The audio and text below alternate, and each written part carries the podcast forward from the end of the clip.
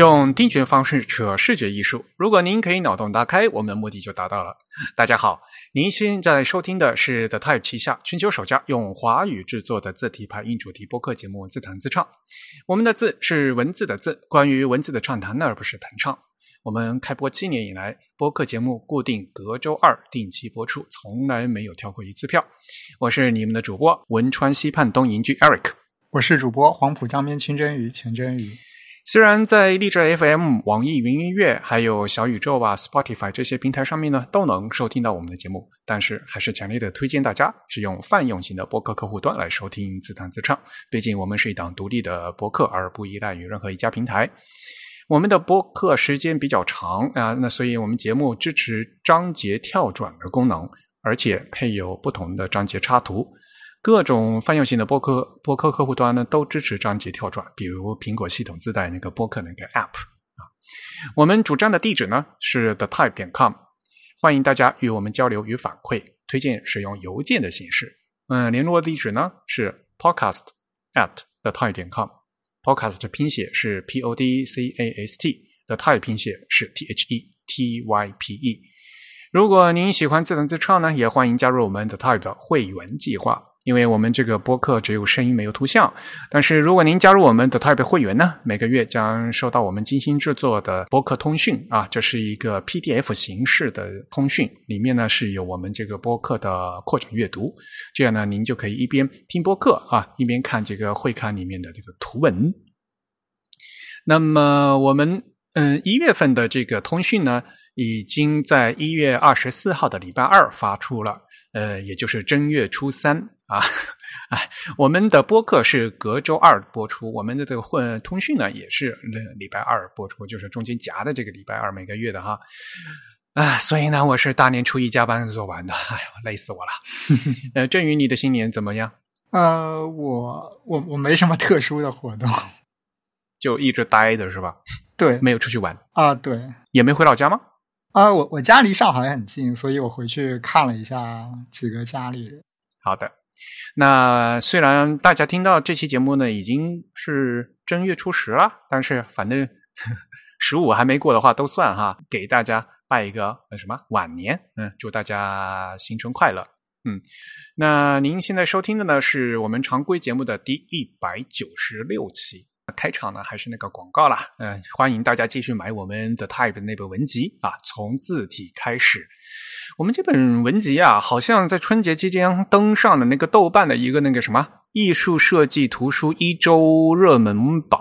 是吧？啊，是吗？他说是一周的那个热门榜，然后因为后面就直接进入那个春节假期了，所以那个榜就说是一周，但是那个榜就一直都留着。啊，现在看那个豆瓣这本书的分数是九点六，还算是可蛮高的吧？啊，所以呢，欢迎大家啊。我们说我得了九点六分，然后博物志的主播小艾老师还问：“那这为什么被扣了零点四？” 我说：“你要求好严格。” 我们原来是放出了一个那个预购的链接嘛，那现在呢，各大电商应该都已经上线了，所以呢，大家可以直接这个购买了哈。嗯，欢迎购买阅读。呃，那么今天呢，因为是过年嘛，所以我们就录一些轻松的话题。嗯，隔隔好短好长时间没有给大家报新闻了。那么这期呢，是我们我都不知道多长时间一次的呃全球字体新闻联播。那么给大家更新一下啊，这段时间来呃关在字体排音界的一些呃我们主播几个人比较关心的新新闻啊。那么我们还是从那个众筹开始说吧。嗯，我们节目组非常喜欢的锦华明朝体终于众筹成功了。这个项目呢，呃，原来是九月二十九号就启动，然后他们的众筹目标呢是七十五万人民币。他们这次众筹好像是延期了两次，是吧？第一次延期到十二月的二十六号，然后呢，第二次又延期到春节前，也就是一月十七号。终于在第二次延期前的前一天，也就是一月十六号突破百分之百，也就是说终于达到目标。第二天一月十七号就嗯，最终这个截止的时候呢，呃，最终的成绩呢是筹到了七十八万多的人民币，完成率呢是百分之一百零四。呃，我们也恭喜啊，锦华明朝的团队以及茅屋的成员啊，非常不容易，因为我也在这个群里和之前在各个。节目和各个渠道里面跟人说嘛，这个也是创造历史。这个项目呢，毕竟是我们中国大陆在做字体众筹的第一个案例，非常不容易。嗯，现在看了一下，就是截止到项目结束的一一月十七号呢，支持的人数呢是八百二十二个人。当然了，呃，我们总体来看的话，这次众筹其实并不算是一帆风顺，对不对？我们总是会想起那个港台他们那边做呃字体众筹的一些先例。那如果嗯说字体众筹中文这边的话呢，肯定大家会想到那个台湾 Just Font 他们最早最早在二零一五年做的那个金轩字体的众筹，当时的话是非常厉害的，因为。本来他们目标是新台币的一百五十万，但是最后居然达达到的目标呢，嗯，筹到了两千五百万，也就是大概二十五倍。嗯，那如果最近一次的话，可能比较大的众筹项目，可能大家比较熟悉的是香港，嗯，许汉文他们的那个空明朝的众筹。那空明朝的众筹，它的目标呢是新台币的四百万。实际筹到呢也是有两千万左右，所以呢也是目标的五倍左右。所以和这些项目相比的话，锦华明朝的话，可能就是感觉这个项目呢就比较清淡，对吧？嗯，虽然重视成功了，但是呢，呃，筹到的只有百分之一，呃，一百零四。但是不管怎么样，我们这次呢总是从零到一的一个突破啊，所以我们还是要恭喜的。嗯，这个走出第一步还是非常难的一件事情。嗯，真宇也参加了众筹了，对吧？嗯，是的。但是大家总是觉得嘛，没有想象的那么火热。你觉得是他们的问题吗？嗯，这个很难说吧，因为怎么说呢，就是一个产品在商业上的成功性和受欢迎度。跟它本身的品质和水准其实不一定有很密切的关系。嗯，是的，对这个不仅限于像字体这样的，很多包括像文艺类的作品也是一样。大家也知道嘛，我们和这个锦华明朝众筹项目的具体的负责人啊，比如说茅屋，还有比如说设计师薛天蒙啊，嗯，都是很好的朋友。呃，其实薛天蒙之前也来上过我们的节目啊，大家如果有兴趣的话，可以翻回去我们呃自弹自唱啊那期节目，还去我们应给他做一个专访。但是呢，呃，众筹呢是在这个专访之后啊，等到九月份才开的。嗯，那我们私下也有交流啊，为什么这次？呃，总的来讲，其实最大一个问题是支持的人数还是不是很多，对吧？因为刚才说了嘛，支持人数是只有八百多个人。其实我们人口的基数和港台相比的话，那肯定是多得多的。但是其实实际上，呃，参加这次这个众筹的人数还是太少。当然了，这里面有字体本身的因素啊，因为看起来这个锦华明朝看起来比较就是没有那么抢眼嘛，对吧？然后，如果你说宣传力度呢，还有定价和目标，这些都都是有问题啊，外外部原因也都有，都是需要一些反思的。我个人会觉得哈，他们可能一开始这个目标定的太高一些，然后这个定价说，嗯，定价就说不清楚了，对吧？贵的人觉得贵，便宜的人觉得便宜。但是我觉得宣传力度呢，可能还是不是非常够，主要是这个针对性。主要是虽然人口基数多嘛，但是能买字体的也会有多少人，这是一个问题。然后宣传的投放是不是精准，这也是一个问题。感觉好像就是我们自己的朋友就支持的人都支持了，但是呢，除了我们这个圈子以外的不知道人还是不知道啊，就会有这样一个感觉。当然了，嗯，说到底的话，那有一个社区维护的问题，还有一个整体环境嘛，对吧？那嗯，字体是要买的，好的字体呢是要花时间花钱的啊。这个事情的话，嗯，我们也希望呢，通过我们嗯。平时包括我们这个播客的这个就所谓的科普啊，也希望大家能够更多了解一下我们这个字体行业的一个现状啊。嗯，无论如何，刚才说了，嗯，还是要恭喜毛屋团队和西天盟的，嗯，因为他们这次提出的目标呢，是要在今年，也就是二零二三年的十一月份要交付所有的这个字体文件，所以呢，嗯，众筹成功也仅仅是一个开始啊，我们还是希望他们，嗯，首先要把这个字要做好。但是说到这个空明朝哈，呃。徐汉文的这个空明朝，它刚好在一月的十九号，嗯，发布了一点一版本，也就是进行了一个 minor update 啊，就是一个小的更新。它的这次更新呢，是支持了大五码里面的一万三千字，而且呢，它进行了台湾客家话汉字的增补，以及台罗啊，就是台语罗马字的一些支持。嗯，我个人感觉比较有意思的是，他还对这个日本假名进行了这个 G pose，也就是那些变宽啊的一些设置。当然，他说这个只是一个这个 beta 版本，呃，我具体的还没有去试啊。如果大家有参与这个众筹的话呢，现在应该收到邮件可以去下载了，大家可以去试一下，还有一个就是技术上的问题，就是可能有很多朋友还不大适应。就是说，首先字体本身它其实本质上是一个电脑软件，然后软件它本身呢是要不停的 update，那是要不停的更新的，然后所会有所所谓的版本问题。那比如说像这个孔明朝，它一开始发布了一点零版本，然后后来今这次又发了一点一版本，那么你可能。呃，按照呃，它官方的说法，就是你首先推荐大家啊，在电脑上首先先把一点零版本先删掉啊，以免这个呃这个文件重叠产生各种系统错误。然后呢，你再把新版本安装上去的话，建议要重启这些 App，甚至重启电脑可能才会好一些，因为在不同的平台上面呢，呃，会有各种各样的情况。那说实话呢，像我们专业做出版的话，是非常谨慎做改这个字体排呃这个版本的修改的。因为如果你要做精致的排版的话，像比如说我们如果出书和字在做印刷品的话，字体版本变了，比如说那个字宽这个设置变的话，直接会影响到我原来排的版面会崩掉。所以字体版本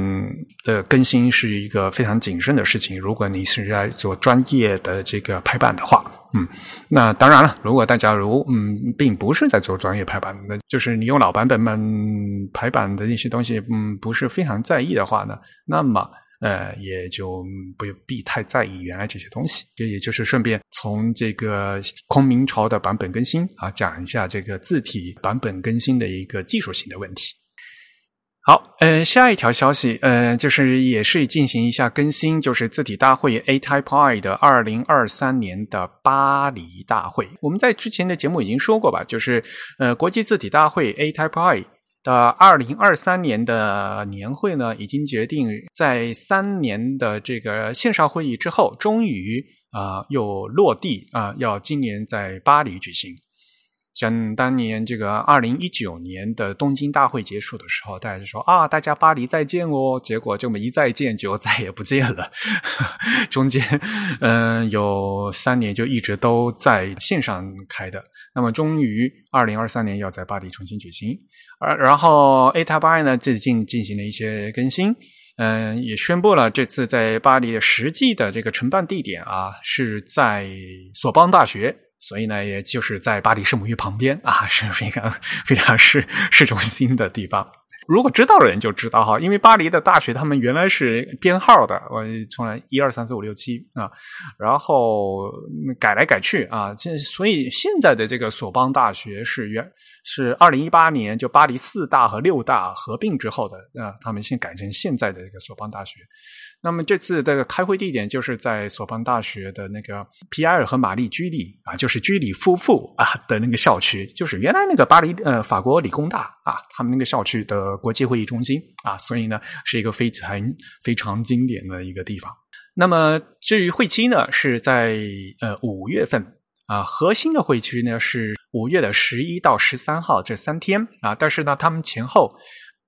呃，五月九号到十四号是一个长的会期，他们还会安排一些，比如说在巴黎的呃工作坊以及呃一些字体漫游、字体散步的一些活动啊，所以呢，呃，也就是在五月黄金周之后 的那一个礼拜，嗯。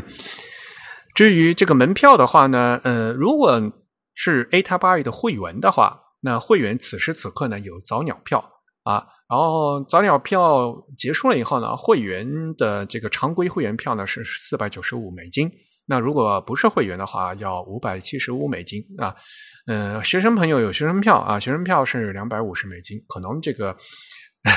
对于一般的朋友会觉得，哎，好像有点贵啊。然后如果差加上差旅费用的话啊，好像嗯，感觉这个钱是比较贵的。呃，但是呢，他们已经宣布说这次会争取做成一个混合形式，就是线上线下的混合形式。所以在线下呢，呃，是面对面的，但是呢，在线上呢，估计他们也会进行直播啊。如果感兴趣的朋友可以继续进行关注。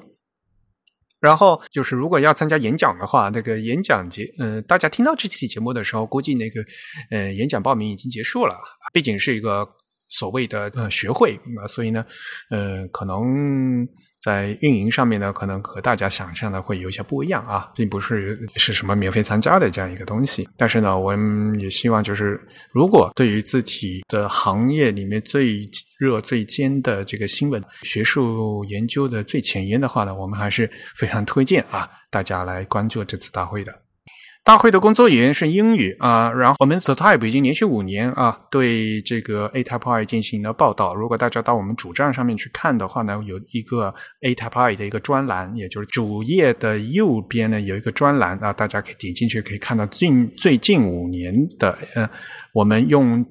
中文给大家编辑的一些信息啊。如果有兴趣的话，大家可以过去看一下。那么自弹自唱播客呢，也因为我们是用华语制作的嘛，所以呢我们也用中文啊采访了在大会上进行发言的这些嘉宾啊，大家有兴趣的话可以返回去看。呃，最近四五年的播客呢里里面都是有的。嗯，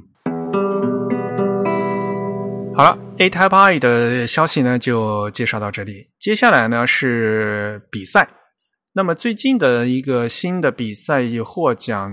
公布呢，就是东京 TDC。呃，给大家介绍一下东京 TDC 二零二三年的获奖名单的介绍。大家知道的这个 TDC 啊，全称呢是叫什么？Type Direct Club 是吧？叫什么？嗯，字体指导俱乐部。嗯，字体指导俱乐部。但是最早以这个字体指导俱乐部命名的，其实是纽约的那个组织。那么东京 TDC 其实和这个纽约的那个原就是本行的那个 TDC 一点关系都没有 啊，并不是什么什么分部啊，或者是什么下属的组织，他们就是两个完全不同的机构，完全不同的一拨人。在日本的人，他们只是自己做了一个组织，然后呢用了一个名字叫 Tokyo TDC 啊，和纽约的那个 TDC 一点关系都没有，不是从属关系啊，这个大家一定要注意。那其实中国不是也也他们曾经也搞过那个什么中国 TDC 嘛，对吧？也跟这个美纽约那个和或者和日本的也是一点关系都没有的啊。首先大家 要注意到这一点。然后东京 TDC 在这个行业里面来讲的话，相对呃在字体行业来讲的话，还是呃这个比赛比较权威的。那么这次比赛呃二零二四。二年的这个赛季啊，呃，我们现在公布嘛，公布奖项，所以呢，我们把它称为是二零二三啊。那这个赛季呢，一共收到了三千六百七十九份作品，其中有一千九百八十三份是日本国内的，然后还有呃一千六百九十六份呢是来自海外的啊。然后经过严格的评审啊，呃，评出了获奖作品。而且他们还特地强调，他们除了一个全场大奖，这个可能是比较高级的，然后剩下的他们有很多呃各种各样的 TDC 奖啊，或者字体设计奖啊，或者什么 RGB 奖啊这些，所以其他的奖项呢，就是规格是相同的，嗯，并没有什么一等奖、二等奖、三等奖，他们不是这样分的啊。好，那么这次二零二三年公布的 TD 东京 TDC 的全场大奖啊，就是他们所谓的 Grand Prix 啊，Grand Prix 啊，全场大奖。是信阳子这位导演他制作的一个动画作品啊，所以啊，怎么又是一个动画作品？去年的那个 二零二二年，他们那个全场大奖是一个动画作品，今年又是一个动画作品，而且今年这个动画作品是一个动画短片吧，对吧？嗯，一一共播出来也不到七分钟。呃，而且呢，那个画风是什么？是一个用那个蜡笔画的可爱的一个动画。那个日文名字叫什么？Mini Mini Poke no Oki na niwa de。它那个英文翻译叫什么？In the big yard inside the teeny weeny pocket。小小袋子里面的一个大庭院是吗？如果硬硬要翻译的话，嗯啊，呃，是一个非常充满童真的一个动画作品，呃，色彩非常丰富啊，所以 到现在也也不知道为什么东京 TDC 把它 评成一个这个全场大奖。对，主要不知道他获奖的点是什么，因为我们一般觉得 TDC 的奖应该跟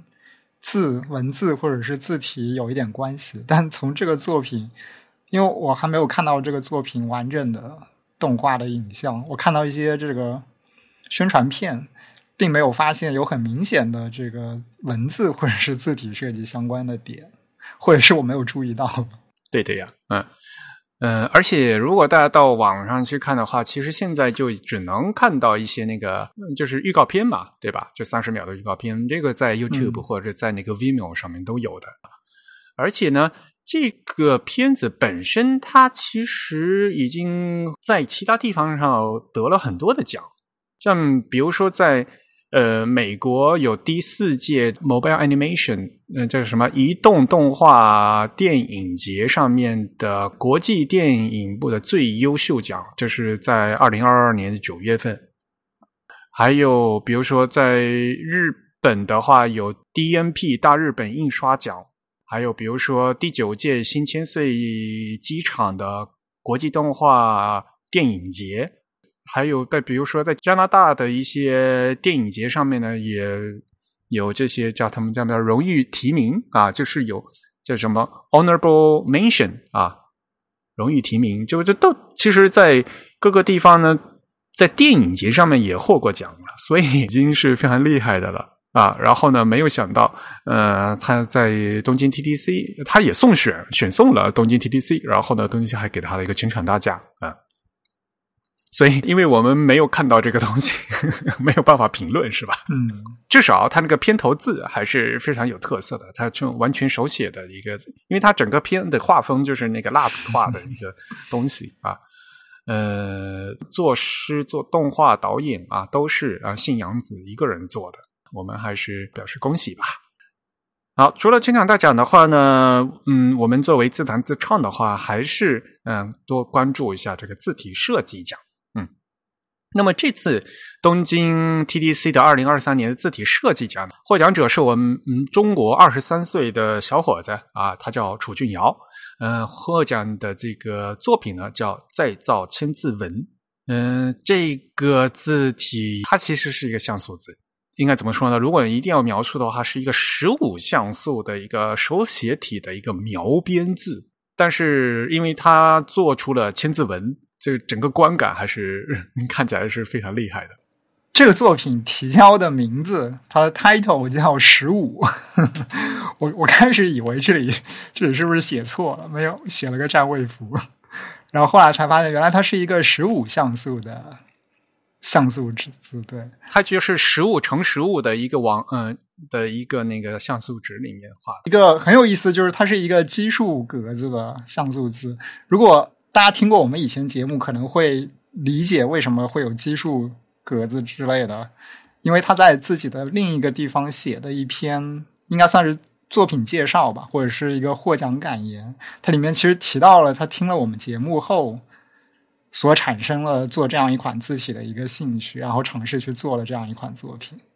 对的，所以呢，我还是蛮欣慰的，就是说，还是有人听我们节目，然后呢，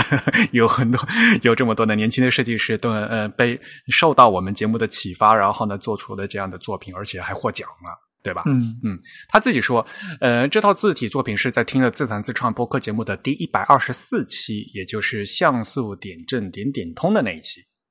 后，对像素字体产生了兴趣。然后呢，像他想尝试用十三像素点能不能做出手写感的这个汉字，但是呢，最主要的难点啊，就是在于这些笔画，呃，笔画复杂的字啊，比如说那个什么覆盖的覆，嗯，像这样的复杂的汉字怎如何表现的问题。那好在呢，都他好像都比较顺利的解决了。那由于手写字被限制在十三个这个像素矩阵里面，重心非常不稳，然后他就后来考虑在外面加一圈这个像素点来增加稳定性啊，所以呢，不是十三，后来就改成了十五。可能值得一提的是，嗯，大多数相同拼盘呢，它都做了不同的这个设计姿势。他说。整套字体过程中，其实没有什么特别难的地方，像是一个比较好的这个练习方式，基本就是对这个汉字基础的外形认知的一个过程。他说他的理解呢是，人眼对汉字的认知不或许不需要所有的笔画啊，只需要呃一两个关键点就可以，呃，其他地方都可以做模糊处理啊。可能说的有些大逆不道，他是这么说的。呃，至于选择千字文，嗯，没有什么特殊的内涵啊，可能就是因为千字，嗯，千字文字数比较多，而且呢不重复而已啊。他而且呢，他这个是在那个用那个 Griffith 三设计完成的，就是他嗯写的一个设计说明了。在那个站库上面的一个链接，我们也会把这个链接呢发到我们今天的这个节目简介啊，show notes 里面去，大家可以自己点开去看啊，看他这个做的是一样什么样子。不过呢，这里面最最关键的就是他提到的，就是虽然他个人觉得没有什么难的地方啊，但是呢，这其实就是重点所在。也就是说，也许的确是，嗯，我们看一个字并不需要所有的笔画，那么你应该选择哪些关键点？对吧？这个就是一个设计的一个呃取舍的一个过程，而这个过程往往是需要很多的对这个汉字结构的理解和设计判断的问题，在设计上需要取舍的问题，因为毕竟是做一个像素字的话，它 一笔一画都是带着铁链跳舞的一个方式。总体来讲，这款字做的还是比较巧妙的吧。但是说实话吧，呃，我也没有想到像这样的字会被东京 TTC 被被选为这个唯一的一个这个字体设计奖。对，因为它其实是用这个像素字的这种设计，我不知道怎么说设计风格吧，或者说设计手法去绘制了一款空心字。就他所谓的在外面加了一圈，他其实把本来一个实心的字变成了一个空心字，这可能是他比较创新也比较罕见的一个点。因为我印象中像素字的空心字还挺少见的，往往就是所谓的白底黑字嘛，对吧？然后呢，用黑色的那个像素点去来描述这个字，而它的这个所谓的它是呃勾边儿，也就是进行了一个外边的一个勾边儿，所以呢就。就成了这个空心字了，嗯，我觉得它这一点的处理非常巧妙，就是因为有这个轮廓啊，极大增强了这个字的易认性，要不然的话有时候是认不出来的嘛。但是勾了一个边儿的话，就非常容易认，这也是他最最巧妙的地方。对，这可能也是他的一个很重要的技巧，因为他也提到了，就是我猜他之前做的时候不是空心字，但是他发现不是空心字的时候，结构和重心都非常的不稳定，而他改成了空心字的方式之后，由于。空心字我们知道，就是他拿一些黑像素去填补了原本不需要填色的所谓的那些负空间，但是他填这个负空间未必一定要顺着这个笔画纸描，比如说一个像素的边，所以它这个填填 填充负空间的这个自由度就变得更大了，以便它可以有更多的像素去操作来平衡这个视觉上的一个稳定性。是的，嗯，它其实是增加那个。把那个负空间的背景，就所谓的 counter 全部涂黑了以后，极大增加了这个我们认字的这个线索，所以呢，让这些字呢更容易认。因为它这个字本身是手写字，并不是这个横平竖直的所谓的像设计的黑体字或者宋体字嘛，它笔画是弯的嘛。嗯，那笔画是弯的话，又在像素里面就意味着就全是锯齿嘛。嗯，这个会极大的干扰，就是正常的。呃，字体的认读，而通过这样的勾边的形式的话，嗯，又补充了这个原来很低的这个易认性的问题啊，所以呢，这是这款字最巧妙一点。也许我猜这些评委的话也是非常惊讶于，就是这款字居然能有这么高的这个易认性吧？嗯，所以把这个作品呢选出来啊，作为这次的呃 TDC 二零二三年的字体设计奖。因为字体设计这一个组的话是有另外的专门的评委的，这一届的评委里面呢有藤田重信、小林章、呃西冢良子、呃主妇江胜、鸟海秀，然后呢，除了这些日本评委以外呢，还有嗯 Cyrus Highsmith，有 Henry Campbell，有 John Van Wicker，还有咱们的汪文老师。啊，就是他们都在这次的这个呃评委团里面啊，然后 这次他们选出来的是这个作品。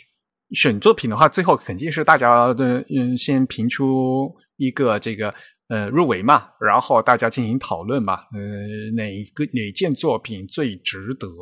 来当做东京 TTC 奖的这个字体设计奖？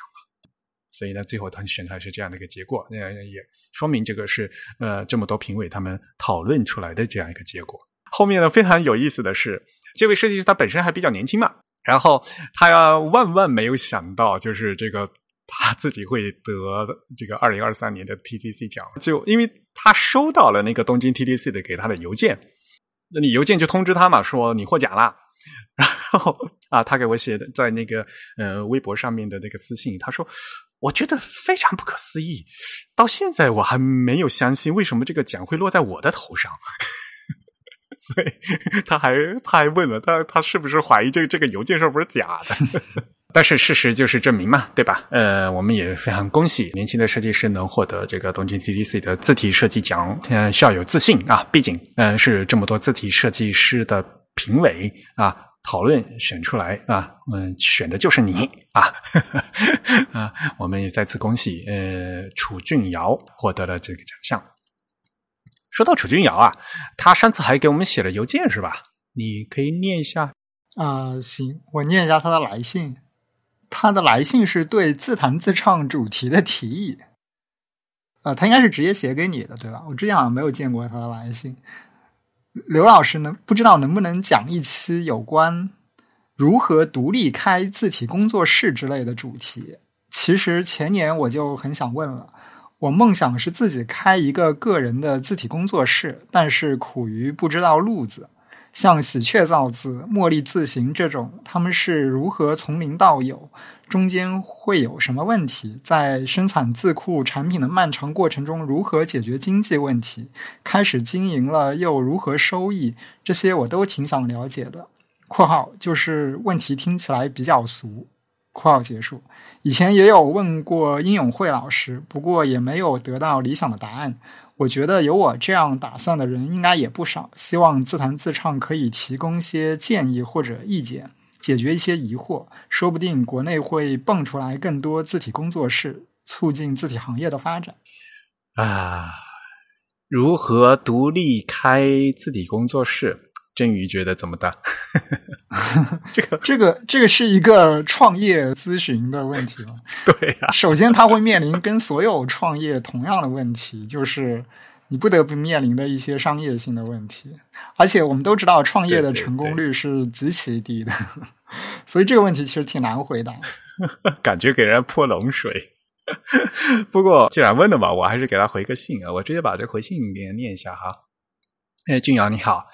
感谢你对节目的关注和这建议哈，有梦想当然是好的啦，但是实际上并没有太多的例子。我个人觉得在短期内可能不会做这样的节目啊。作为节目的制作人，我个人的想法是，那第一要务呢是做字体科普。啊，那在字体科普里面呢，呃，与其让大家去做字，更重要的是让大家去会用字、选字啊，也就是我常说的那个字体排印里面这个体排印的部分。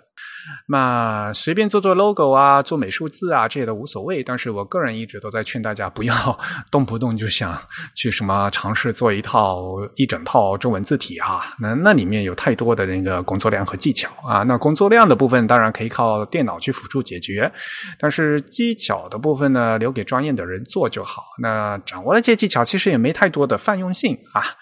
这个与全中国不需要太多的核电站工程师 道理是一样的了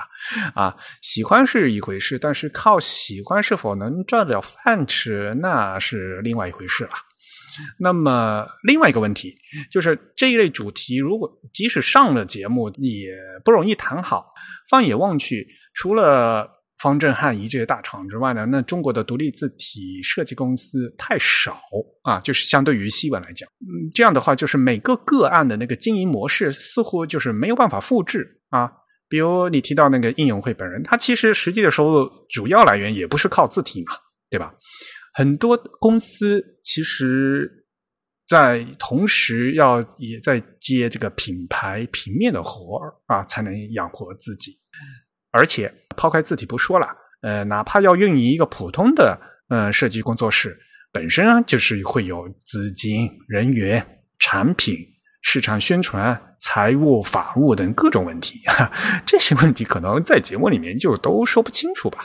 嗯，有些东西可以掰开来慢慢说啊。如果像刚才，比如说我说那个法务问题啊，比如说字体版权这些问题啊，那这些问题可能会在今后慢慢考虑啊。嗯，具体有什么建议，你也可以多提啊。顺祝新春快乐，嗯，Eric，那我给他的回信就是这样。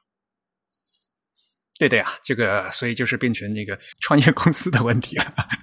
对，不过从另一方面来说，假如你并不是想要以自己做一个独立的字体工作室为生，就是说你并不依赖这件事情作为你的这个维持你生活的这样一个来源的话，那你可以完全可以就是嗯，就是凭兴趣把它当成一个副业，甚至只是把它当成一个爱好来做。我觉得这个是完全没有问题。嗯。对的，那当然了，他不说嘛，这个这是他的梦想啊，自己开一个个人的字体工作室，呃，我们也是支持的啦，对吧？嗯，俗话不是说吗？梦想还是要有的，万一实现了呢？对吧？啊，但是呢，我也不希望就是 因为只一天到晚只做梦，然后不做实际的东西，到时候最后没有 没有办法吃饭，啊，这个也也是不好的，对吧？大家毕竟还是要脚踏实地啊。所以呢，这个一步一步慢慢走，好吧？嗯嗯，好吧。对，我们从 TDC 受到楚君瑶这个，顺便给他念了他的一封一封信。嗯，那么我们还是把话题再倒回来说这个东京 TDC 的事情。东京 TDC，我们刚才说了，这个这次的这个字体设计奖呢是二十三岁的楚君瑶，另外还有几个提名哈，呃，有三件提名作品。嗯，比如说有这个 FunWorks 的字体设计师永伟人，他设计的雍用啊，还有呢，Tim Harris 和这个麦仓祥子他设计的 JF Cupulus 啊，这个这是西文字体作品了。另外呢，还有也是来自中国的，嗯，中央美术学院张朝斌他嗯设计的那个 OpenType 草书字体设计研究的二零零二二这些作品，其实我们。在播客的第一百九十期也提到过啊，那个 OpenType 特性，然后做的这个草书的联动。那一些具体的事情呢，如果大家兴有兴趣的话呢，可以翻回我们播客的第一百九十七页，然后呢，我们在会刊里面呢也进行了介绍。他的那个做法其实是还是比较巧妙的啊，所以呢，这三件作品呢是字体设计奖的提名啊，没有获奖，但是呢得到了提名。东京 TDC 这次本身呢，还有其他几个奖啊，他们比如说 TDC 奖，然后呢，嗯，这次还有两位呃中国的设计师获奖，呃，可以提一下，比如说赵青啊，也就是南京汉清堂设计，他设计的那本书啊，三联书店出的吧，就孔特那本书也获得了 TDC 奖。那这本书其实是二零二二年五月嗯出版的，所以实际大家就可以买到这本书啊。而且这本书实际上是中国二零二二年年度最美的书啊，在国内也是获奖的。嗯，那么这本书本身啊，如果大家去看的话，它嗯，它在豆瓣上面的评分是八点六啊，那内容本身也是很不错的，因为它讲的就是肯特嘛，呃呃，那个版画家啊，美国那个版画家和他的一些诗啊，那。呃，所以啊，就是我们在评书的时候，当然最重要的还是看它的内容嘛，对吧？啊，当然，如果在好的内容呢，那有好的书籍设计的话，那就好上加好嘛，对吧？那这本书呢，它的内内容也不错啊，然后呢，它的设计呢也获得，嗯，也获奖啊。然后另外一位呃，来自中国的第嗯获奖者呢是提高寒。啊，他设计的是嗯，Frankenstein itself 啊，其实是一个那个西文的一个设计的，它这个是一本书吧，嗯，也获得了 TDC 奖，嗯，他应该就是那一本雪莱写的那本科幻小说，然后由于它应该是一个公共版权领域的小说，所以它可以重新出版，那这本小说应该我们有很多听众可能都看过吧？它的一个中文译名叫《科学怪人》，所以就是高寒把这个 Frankenstein，就是那个 科学怪人的那个文本重新拿过来，自己按照自己的这个设计思路重新给它设计和出做成一本书，对吧？嗯，真的非常有这个科学怪人的样子。他这个字也是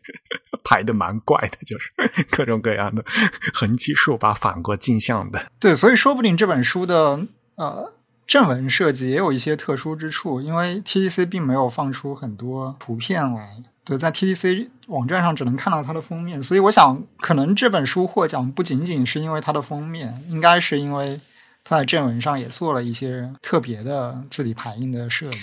不过，反正每年他到后面都会做那个展览啊，所以呢，我到时候也可以也会过去看，我到时候可以看一下他可能那个内文的设计是什么样子的。等我看完以后，呃，再尽量的去嗯看一下，如果有机会能拍一些照片吧，呃，再给大家报告。好的，那东京 TDC 获奖，呃，这个获奖消息呢就说到这里，然后我们还顺便那念了一封这个呃听众来信。好了，呃，接下来呢是一些零碎的消息了。呃，如果大家对那个西文的字体排印的那些说是学术研究有兴趣的话呢，提供一个消息，就是雷丁大学他们开设的那个 TGC 网站上面呢，把 Typography Papers，那就如果你一定要直译的话，就是字体排印论文学术期刊的。第五、第六、第七这三卷的那个 PDF 全文都已经公开了，当然了，这个论文你都是英文的了啊。如果大家有兴趣的话，可以过去看啊，呃，免费公开的。嗯，但是呢，说实话，因为这些都是学术论文，这个研究的比较专、比较深啊，看起来还是有些吃力的。其我其实我自己呢是有这个第六卷、第七卷的这个实体的书啊，所以我是我是当时是买了，但是呢，其实就买了，就也就放着，也没认真读。Typography Papers，这本身它是雷金大学他们原来的那个就所谓的字体排印与图形沟通系的那个 Paul Stiff 老师他们自己编的啊，然后呢，现在已经发到第九卷了，嗯，应该是啊，所以呢，他就把原来那些老的，嗯，就重新嗯公开了一下，因为 Paul Steve 老师他嗯已经于二零一一年过世，所以他就编到第八卷嘛。然后第九卷呢，其实是嗯后续的其他老师编嗯继续编的嗯啊。然后剩下来的话就是国内的一些消息，跟大家可能大家都已经知道了，但是呢，毕竟我们总不能老是说些国外的事情，对吧？那还是跟大家说一下。啊，呃，比如说，嗯，方正啊，方正的话，他们是去年的十二月给那个荣耀做了一个定制字体啊，那就是所谓的荣耀字体。嗯，因为荣耀在十二月份发布了那个 Magic OS 七点零，然后在这个七点零里面呢，就嗯附带了他们这个他们所谓的 Honor Sans。啊，这个就是这款与方正字库合作打造的这款字体。哎呦，它号称是什么？业界首款支持自重和中宫双重无极可变的字体。啊，好吧，由他说吧。这个中宫的这个变化是怎么变的？呃，大家实际去看一下，这大家自己看吧，我不不做太多的评论。然后，因为跟各大其他这些厂商也是都一样，所以呢，荣耀这款字呢，也是放在他们这个嗯线上的这个开发者网站的。然后大家呢可以免费的下载，而且允许商业。使用啊，免费商用啊，嗯，但是嗯，荣耀仅开放了这个 Honor Sense 的商用授权，但是它本身没有开源啊，嗯，大家一定要记住哈，就正如我们上期节目所说的，这个开源和这个免费商用是两回事，所以呃，你用归用是可以，但是如果你想在比如说在这个 Honor Sense 的基础上再次创作发布的话，那就变成侵权了，因为它这个嗯是没有开源的，嗯。但是可能我估计大家对这类的字，就是所谓的系统级字字体，可能会有些审审美疲劳吧，因为看起来好像大概都一样的感觉啊。所以他们这些的主打的卖点就是说它是可变的，而且我们这它的这个可变呢是不仅有字中轴的变化，还有中宫轴的变化。呃，但是这个中宫轴好用不好用呢？这个大家再自己去看吧啊，我们就不多说多做评论了。真有看吗？啊，我有看过他们发布的一些这个新闻和介绍。对我当时印象比较深的是，他好像做了一些类似标点挤压的处理，但我不知道他是在排版引擎上做呢，还是在字体上也有一些什么样特殊的处理。据我了解，这个字体本身里面没有的太多的特性，所以我相信是他们是在这个排版方面做的。啊，那就在操作系统上做了一些处理。他们做了哪些特性来着？呃，有连续标点之间的这个一些挤压的优化，另外好像有中西文间距八分之一的空格啊，对，还有行头和行尾的一些标点挤压。行头改半宽嘛，我记得好像是有一些，嗯，啊，是的，嗯，但是他们字体里面没有，并并没有那些半宽的特性，所以我相信是他们现在在嗯，在这个排版那边做的。哎呀，这个东西，呃，如果你要具体说的话，就有很多事情了，就必须，呃，因为比如说你想在这个行首做半宽嘛，那么其实有很多种方法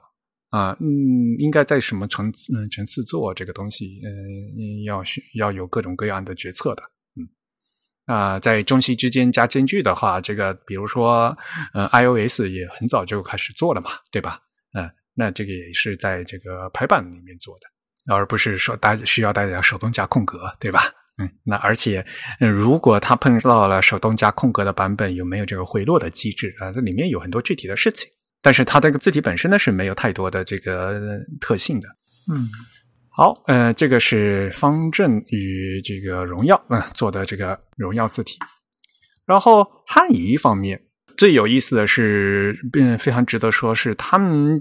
嗯在十一月份的时候啊。嗯，出了一个汉字守护计划，然后这个所谓的汉字守护计划呢，是他们与搜狗输入法和中国电子技术标准化研究院合作的一件事情。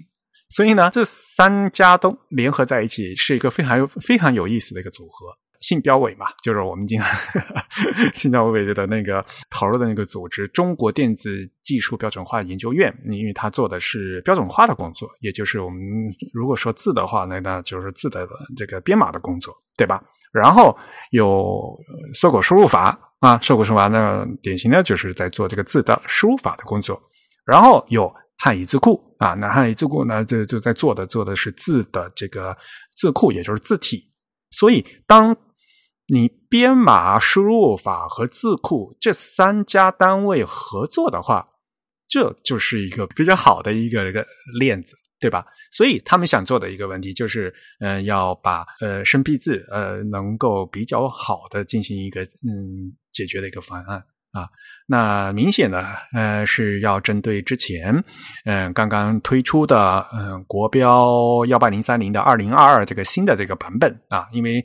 嗯，国标幺八零三零的二零二二呢，已推出了三个级别啊，实现级别，第一级别接第一级别，第二级别，第三级别。那么这每个级别都会有这种生僻字的问题。至于幺八零三零的二零二二这个事情呢？在之前，我们自弹自唱的节目呢，也和大家介绍过了。嗯，如果大家有兴趣的话呢，可以翻回我们自弹自唱播客的第一百八十四期，也就是去年夏天啊，二零二二年八月十六号播出的《十七年等一回》的那一期啊。在这一期里面，我们给大家具体介绍了国标幺八零三零的二零二二里面的一些具体细节。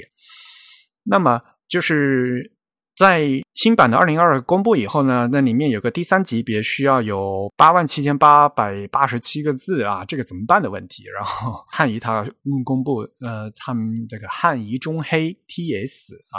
啊，他们加了个后缀 TS，说是支持它这个八万七千这个八万七的这样的一个这个嗯字符集的啊，所以还是蛮厉害的。嗯，当然了。我们当时在第一百八十四期这个节目里面，我就和大家说了，就说这个生僻字呢，嗯，交嗯，GB 幺八零三零它只是进行了一个编码的问题，而我们真正的用户要用这个字的话，除了编码，还要有输入法，还要有这个字库的问题，对不对啊？所以，那么这次他的他提出来这个汉字守护计划呢，就是。嗯，除了编码以外，我们拉上了这个搜狗输入法，然后汉语字库自己来做这个事情。所以相对来讲，有这三家合作来做的话，相对来讲呢，可能就会对用户更有益。当然了，呃，其实搜狗输入法其实在这个 Windows 版本，它和 Mac 版本会不一样。而在 Windows 版本，它其实里面当年有好多字，它都其实是对到了很不嗯，就是不正确的那个私有区码位上面去，然后嗯。搜狗输入法，它的 Windows 版甚至它自己还有带了一个做了一个字体，就为了支持它那个私有区。呃，那大家也知道嘛，私有区是一个非常不好的一个事情，对吧？因为它只是私有的嘛，大家不公认的。那你你拿到这样打出来的字，你拿到其换到另外一个平台，换到另外一个字体的话，可那可能就会乱码或者变字啊，这个就不大适合。嗯，所以我们特别希望就是说，比如像输入法啊，一定要支持这个新的编码标准，那呃，一定要进行改版啊，然后再有这个字库支持。所以我是非常赞成像这样的三个单位的联合组合，这样的话才能打包给用户一个最好的一个体验啊，要不然的话，不对于普通用户来讲的话，还是打不出字啊，就是那种生僻字的问题。当然了，那针对这个汉仪中黑这本身的话，汉仪中黑这款字本身它的设计的，呃，还是比较传统的那个字了，呃，那个字体设计的这嗯是比较正统的黑体字，而且呢，它原来已经是有呃。就是老的这个幺八零三零的那个版本，那无非呢，这次呃，它汉仪公布的这个汉仪中黑 TS 呢，是呃进行了字符的扩展啊。那在设计上来讲的话，并没有非常大的一个创新啊。大家看起来，那就这普通的黑体嘛，因为它这个这这款字跟就是跟黑一黑二还是继承下来的那个版本，所以呢，喇叭口呢还是传统的那个样子。它它优点并并不并不是在这个字形设计上面的创新，而是在它这个覆盖率啊。所以呢，我们也是呼吁哈，嗯，对于大家针对这个用字这方面呢，还加多有这样的各个单位从编码到输入法到字库公司这样的这样的一个联合啊。我们希望今后会有更多这样的一个计划啊。这才是呃扎扎实实的为用户做实事的这样一个计划。嗯，这边有什么评论吗？呃，我之前好像有尝试去找这个字体文件，但是我我没有找到，因为他好像说是可以免费下载到的。嗯，因为我我当时比较好奇的一点就是，它是一个字符集特别大的字体，所以。我当时在想，它是不是拆成了多个字体文件，还是用什么方式去实现它？然后我也没下到，哦，因为没有下到，所以没没有办法确认。但是我们大家知道的嘛，OpenType 字体它是它有技术限制吧，对吧？它一个字体文件它必必须只能存六万多个这个字形嘛，对吧？GB 幺八零三零二零二二版，它这个第第三级别的话，它需要有八嗯八万多个字符，它肯定是需要不同的字体文件的，因为它超过那个上限了啊。当然了，它可以有各种各样的那个以 collection 形式的一个组合嘛。嗯嗯，对，因为我记得之前 text shaping 的那个库叫什么来着，我我居然一下子卡住了。Halfbuzz。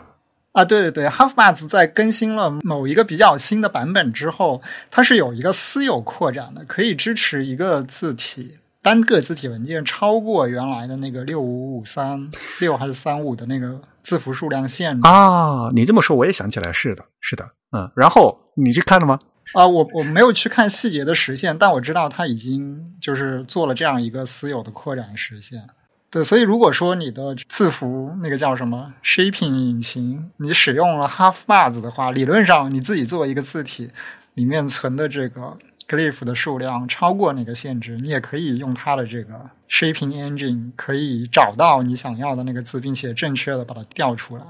但是我觉得就是一般人并没有这样的需求吧，对吧？尤其是对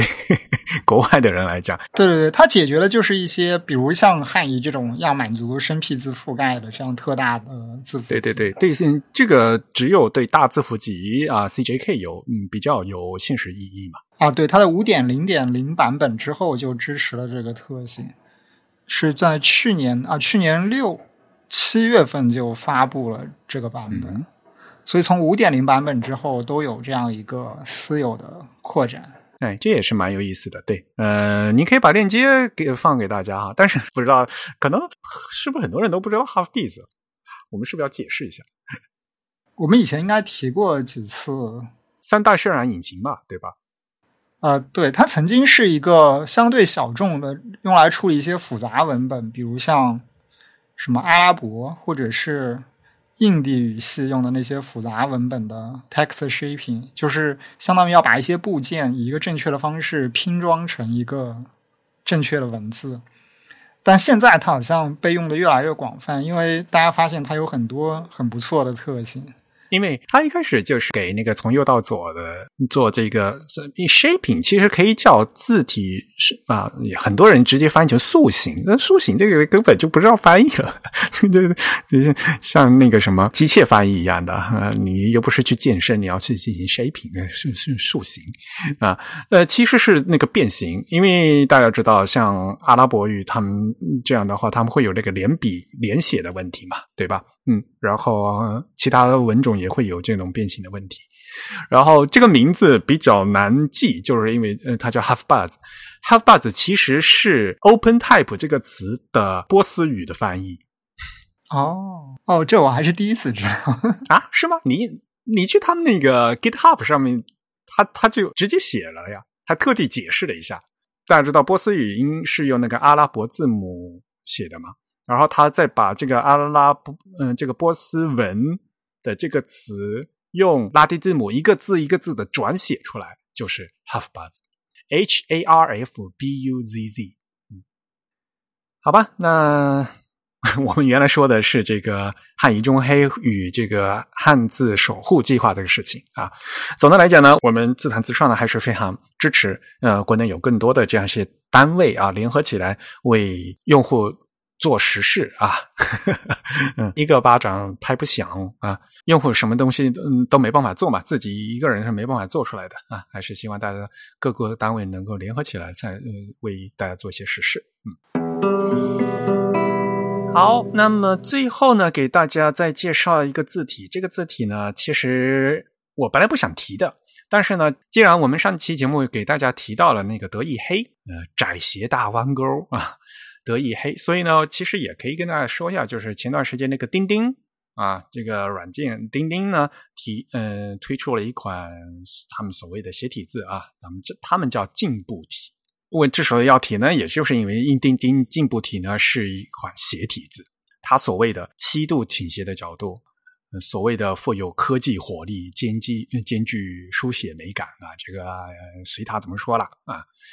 然后，当然了，嗯，这款字一出来的话，大家就第一个反应就是啊，怎么跟腾讯体那么像？那反过来也可以体现说，就是腾讯体的给大家当年的这这，嗯，它还是蛮有存在感，对吧？嗯，进步体呢，它是符合这个二三幺二的啊规格的，所以它也是有六千多字的嘛。然后它目前呢只有一一个字种啊，就没有出息的变化。呃，所以嘛，结合这个我们上一期节目提到的那个德意黑啊，德意黑呢它是开源，而因为开源所以可以免费商用。那今天给大家介绍这个钉钉，钉钉它呢只能是呃，它没有开源，它只是啊免费商用。呃，大家可以去下过来看一下。但是呢，还是我说的，就是嗯，国内很多这种鞋底子，包括像上次这个德意黑，我在节目 里面也跟他们设计师也说了，在呃这个通讯里面我写了，就是在一些最基本的这个做鞋体的所谓的视觉补偿都做的不是很到位。作品批评归批评，但是呢，我们也是希望说，不不要因为感觉这批评就不做了哈。那大家都出来做，然后呢，用户有更多的选择。反过来有选择，我们还可以看嘛，哪家做的好嘛，对不对？我们现在就简体中文绝大多数都是横排的嘛，对吧？那么你在横排的时候，呃，尤其你对这些横画、这倾斜的这些树，呃，这些处理的，如果处理的不好的话，非常容易看起来是整个字容易倒掉。反正我个人觉得，就是最近这些字体的话，最基本的这些视错觉的纠正都做的不是非常好。当然呢，这只是我个人的感觉啊，但不知道大家的感觉是什么样的。嗯，郑宇有看吗？呃，因为我曾经一些工作原因，我其实接触到过这个阿里巴巴集团内部当时还没有成型的一款斜体字体。嗯，所以我看到钉钉的时候，我当时误以为他们把那款字体发布了，因为确实非常的像，包括它这个所谓的这个呃方和圆，就是有圆角的这个特性，其实是外圆内方的这种特性。对，当时在他们当时内部的那款字体上。其实都有这些表现，只不过它现在这款字体更倾向于整个字面是一个偏向于正方，然后做一个倾斜。我记得当时内部我看到那款字体好像偏瘦窄一些，对，所以我当时还是比较感觉比较熟悉的。但无论是现在发布的这款字体，还是我当时看到的内部那个没有成型的那个草稿，呃，他们共同的问题就是，就像我们上期节目说了，其实他们没有对横画做一个。视觉上的倾斜修正，所以他们整体会向右侧做一个倾倒，就是这个稳定性会稍微差一些，这是他们的一个通病嘛？对的，反正东西都已经做出来了，大家可以过过去看。斜体嘛，理论上讲的话，其实不是，嗯，不是很适合做那个正文，但是作为标题字的话是可以用的。那么，哪怕没有在做特别细节的这个视觉修正，但是你作为标题字，随便一两个字看着还还是能用的。反过来就更考验这个 呃用字的能力了哈。好，呃，那钉钉进步题呢就说到这里。反正大家我们也会把链接放到今天 show notes 里面去，大家可以过去看啊，那就可以试着用。如果有大家对于这个字有什么呃感觉或者评论呢，也欢迎给我们写邮件啊。嗯，最后一个事情我没有写在这个 show notes 里面去，但是我只是想提一下哈，就是 Eric Spiekerman。德国著名的这个字体排印师啊，埃里克施皮克曼，他非常有名的那本书，就我们 称通称为“偷羊书 ”，“Stop Stealing Sheep” 啊，就是不要偷羊啊。那本书已经出了第四版，而且呢，现在的第四版已的全文已经免费公开了，在网上啊，整个的 PDF 都是可以下下来的。这本书它的第三版是有中文翻译的。呃，人民邮电出版社出的，我们在这会刊里面也介绍到过。现在已经出了第四版，然后第四版已经全文公开了，范围还是蛮惊讶的 啊！居然 能把 这本书可以呃全部公开，嗯，因为好像是作者呃为了庆祝他七十五岁生日，我们刚那时候开玩笑说他他反正他的版税已经收够了，那就直接全部公开了。嗯，但也这也是一个。呃，功德一件嘛，对吧？因为它非常畅销，所以它才能出第四版，对吧？这个做书的话，大家都知道，只有好的书，它的不，它才能不断的重版、重刷嘛。如果你去看一本书，它被重版好多次，然后被加印好多次，那肯定是好书才卖得多，才会 才需要重版加印嘛，对吧？呃，所以呢，大家看这个数字就知道，这肯定是一本好书。嗯，这个里面也有大量的那个图片啊，所以对于字体科普来讲，这是一本非常好的书。如果大家没见没有读过的话呢，我非常建议去读一下。当然，那个中文版翻译的，我也不想太做更多的评论。呃，觉得这个英文也并并不是非常难。如果大家有兴趣的话，最好嗯有能力的话，还是去看原文。我们也会把这个链接放到那个 show notes 里面去吧。嗯，大家有兴趣可以自己下去看，去下一下。呃，对，其实当时我看到这个他公开这本书的，就免费公开这本书。我还挺突然的，因为我是在 Google 的新闻上看到的，而且我没没有在别的地方找到一个更为官方的发布渠道了。Google 在发布这本书公开的这个消息上也非常的轻描淡写，几乎没有特别去提这件事情，只是突然之间就在文章里给了一个下载链接。没有，它其实是那个呃 Google Design 和 Google Font 的一个就是项目了。对他那篇文章本身好像是对他的一个采访之类的，稿子还是什么？毕竟就是人家生日嘛。但他好像也不是以一个为他祝贺生日的角度，嗯，就是反正是一边采访，对，就是感觉是汇总了各种就是边角料的新闻，对，就很奇怪的一个方式就发布了这样一个消息。它是以 Google Fonts 的名义发布的，然后呢是基于 Creative Commons license 啊那个发布的。嗯，这个第四版的 PDF 其实下下来一共也才二十三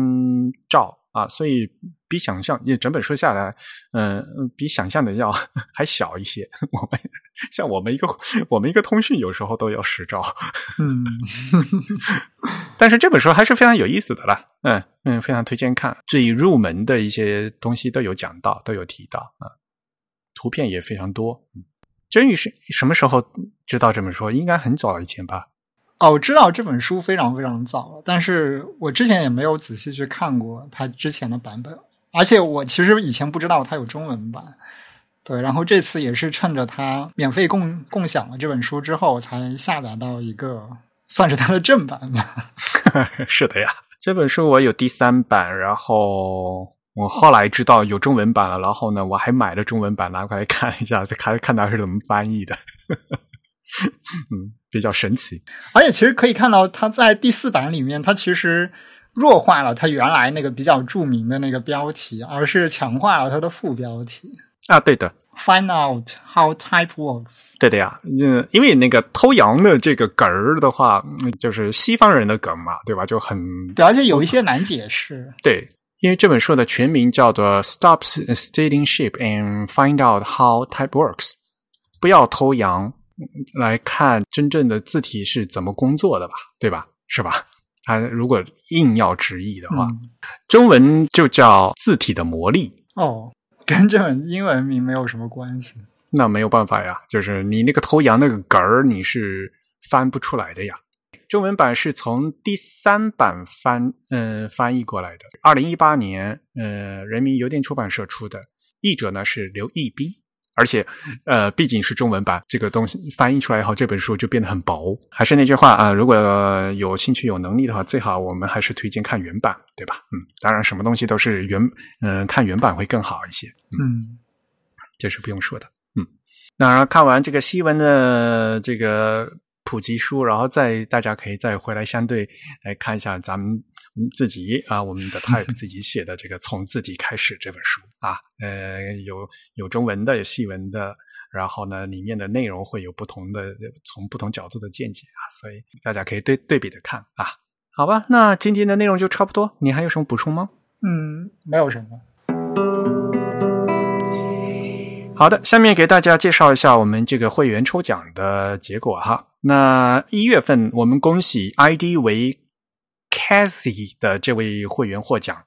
那我们一月份的奖品呢，是由 The Type 编辑，也就是我们第一百九十三期的博客嘉宾唐佩然啊，他根据荷兰字体设计师杨方克林彭设计的那个正文字体后曼内啊，罗马内啊，在他在二零一七年复刻制作的这一款数码字体，呃呃，罗马内 PT 啊。当然了，关于这款字体的详细内容呢，大家可以回去再听一下我们第一百九十三一百九十三期播客，以及我们一月份的通信啊。呃，也非常恭喜啊，KZ 这位会员获奖。那好像我们这是开播这么长时间来第一次，就是什么呃。中奖送字体的 奖品吧，对吧？我以前送奖好多都是送送书啊，送送其他东西啊，就是送字体的其实并不多。这是我们嗯，就是送字体，而且这个字体呢是我们的 Type 的编辑自己做的字体啊，还是算比较难得的，因为这个字体并没有拿出嗯到外面去公开出售。那这款字呢？因为它是罗马体而，也没有配套的斜体啊。那但是，嗯，佩然也是非常尽力的去做了啊。那具体的事情呢？那大家可以再翻回我们的那些前面的节目再过去看，好吧？呃，至于你收下为，行，那我们今天节目就到这里结束。如果大家有什么意见或者是反馈呢，可以写邮件告诉我们。我们的邮箱地址是 podcast at the type 点 com，p o d c a s t at t h e t y p e 点 c y。同时呢，大家也可以在社交网站上关注我们，在新浪微博、在微信以及在 Twitter，我们的 ID 都是 The Type。在 Facebook 上搜索 The Type 或者搜索 types Beautiful，也都可以找到我们。本期节目由 Eric 和振宇主持，由 Eric 在 MacOS 上剪辑制作完成。感谢大家收听，我们下期节目再见，拜拜。嗯，拜拜。